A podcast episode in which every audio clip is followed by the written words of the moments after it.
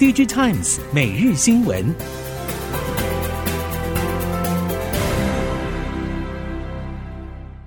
众朋友们好，欢迎收听 DigiTimes 每日新闻，我是翁方月，现在为您提供今天的科技产业新闻重点。首先带您关心。显示驱动 IC 市况在下半年进入修正低谷。根据显示驱动 IC 相关业者观察，多半认为至少要到明年才会有比较明确的需求回补。不过，也有业者指出，部分产品有望在第四季就迎来反弹力道，其中以中小尺寸显示驱动 IC 较有机会。驱动 IC 大厂普遍认为，车用 DDI 和 TDDI 需求量在明年还是有可能供不应求，价格有望维持在相对的高点。比起其他产品更加稳定，对于支撑获利有非常大的帮助。目前低迷的手机应用，第四季也有可能因为 AMOLED 面板导入比重提升，提前迎来一小波 OLED DDI 的需求回补。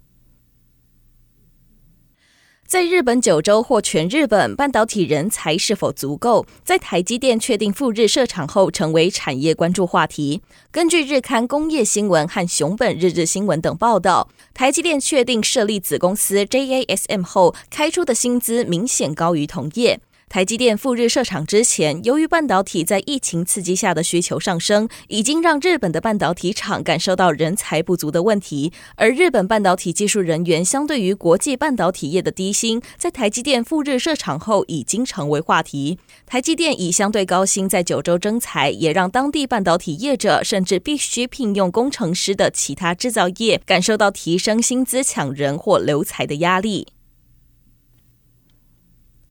受到缺料影响以及消费需求疲弱，投影机市场今年上半出货衰退百分之十二。品牌业者指出，德州仪器 DLP 晶片持续供不应求，商用机种达交率只有大约七成。预计到明年下半供应恢复稳定，消费性市场可望从九月起进入促销旺季，搭配年底世界杯大型赛事登场，将扭转上半年销售低迷的局面。看好投影机最糟的谷底已经结束。由于消费类应用大约占德仪比重百分之二十，其他以工业、车用、资料中心为主，而且投影机产品在营收比重较低，在供给出货排序的恢复速度较为缓慢。虽然德仪规划明年上半开出新增产能，但供应链预期初期出货顺畅度仍然有变数，预估等到下半年才能恢复顺畅。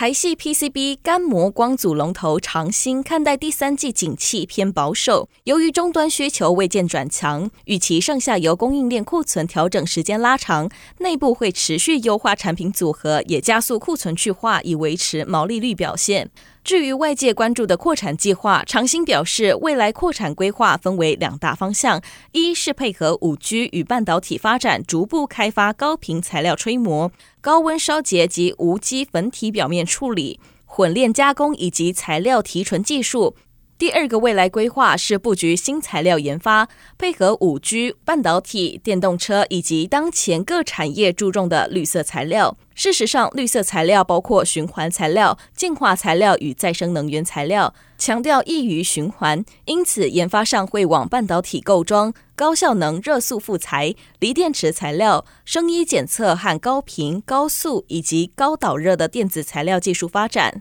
研发方向聚焦五 G、EV、绿能、储能等潜力产业。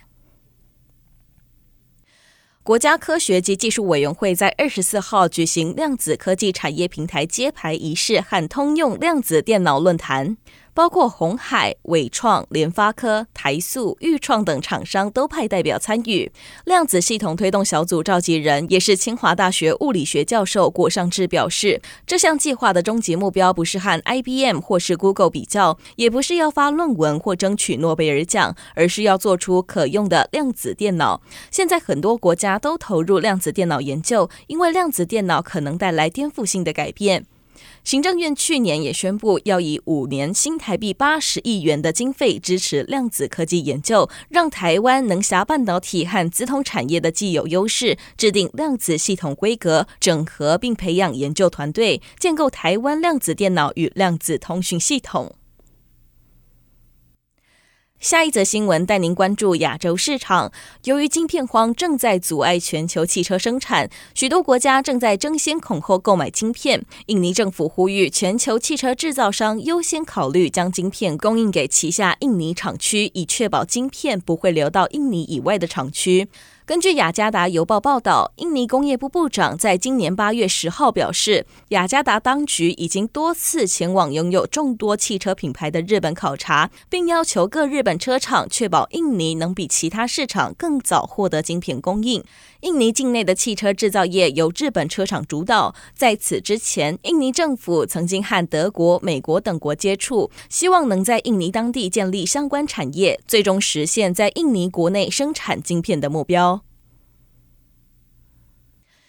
中国四川限电导致笔电供应链混乱。宏基表示，由于需求疲弱，影响仍然在可控范围内。不过，四川限电也凸显全球气候异常更为严峻。宏基董事长暨执行长陈俊盛指出，宏基不只持续扩大环保系列 Vero 产线，也期待供应链能共襄盛举，一起将 ESG 当作生意，永续经营。陈俊胜指出，宏基去年推出 Vero 产线，从第一台上市后就叫好又卖座，越做越觉得商机无限，因此 Vero 产线持续扩大。二十四号再推出微弱系列首款 Chromebook，包括机身、键盘、触控面板以及外包装等，大量采用再生材料。同时，也透过旗下子公司各自针对 ESG 不同领域发挥所长。比如，宏基拥有北台湾最大太阳能发电厂，每年供电量达到三百五十万度。子公司海伯特要把产品走去回收厂前重新维修使用，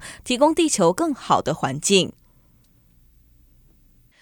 中光电智能物流在今年台北国际物流暨物联网展中展出全自主移动叉车以及全自主无人搬运车等，希望借由展现全自主无人车解决方案，协助客户进行数位转型，携手打造智慧工厂，抢下工业四点零一席之地。中光电智能物流的全自主无人车解决方案中的全自主移动叉车，搭配 AMR 以及 WMS 管理系统，可以搬运两吨以上的货物，而且能辨识各种不同规格的站板以及货物。至于全自主无人搬运车的平台式车身，可以应用多元应用，克制车体尺寸，穿梭于货架下或应用于户外路面搬运，也可以搭载机械手臂、输送带、顶升机构、拖曳机构等各式模组，不需额外设置轨道等外界辅助设备，即可执行全场域任务。与设备对接时，也无需进行二次定位，可以节省场域布置成本，并提升场域规划弹性。接下来，在智慧应用领域带您了解，立法院二十四号举办无人机产业应用及发展公听会，与会业者呼吁政府多释出计划和经费，以扩大台湾无人机采购规模，并希望半导体和电子零组件业者可以加入产业链，助攻台湾无人机产业发展，减少对中国供应链的依赖。总统蔡英文八月十三号前往嘉义出席亚洲无人机 AI 创新应用研发中心开幕揭牌仪式，并表示政府正在研拟无人机产业发展方向，也已经带领业者成立无人机大联盟。经纬航太董事长兼执行长罗正方呼吁，台湾半导体业者应该加入无人机产业链，以掌握无人机的晶片和飞控电脑等核心技术，以品质、功能和资讯安全优势，抢攻无人机创新应用的广大市场。二零一八年，台积电的设备遭到病毒攻击，损失估计达到新台币二十六亿元。之后，台积电便邀集相关业者，在去年成立 SEMI 台湾资安委员会，协助建立了台湾第一个半导体设备资安标准一一八七。接下来，委员会要讨论如何提升整体供应链的资安意识，建立快速资安健检的做法。SEMI 台湾资安委员会委员和 TX One Networks 执行长刘荣泰表示，一一八七资安标准的核心精神是。半导体设备商要提供无毒的机台，机台要提供加密管道，不能采用危险的明码传输等，是少数由台湾厂商主导建立的资安标准。而资安健检的目标，则是提升半导体整体供应链的资安意识，因为骇客可能会先攻击供应链的中小型成员，因此不同供应链成员如何做好自身的资安防护等议题将是关键。推动资安健检的做法，就是筛选出最关键的问题，请厂商改善，并把健检费用降到厂商可以接受的水准，借以提升产业链整体资安防护力。以上新闻由《DigiTimes 电子时报》提供，翁方月编辑播报。谢谢您的收听。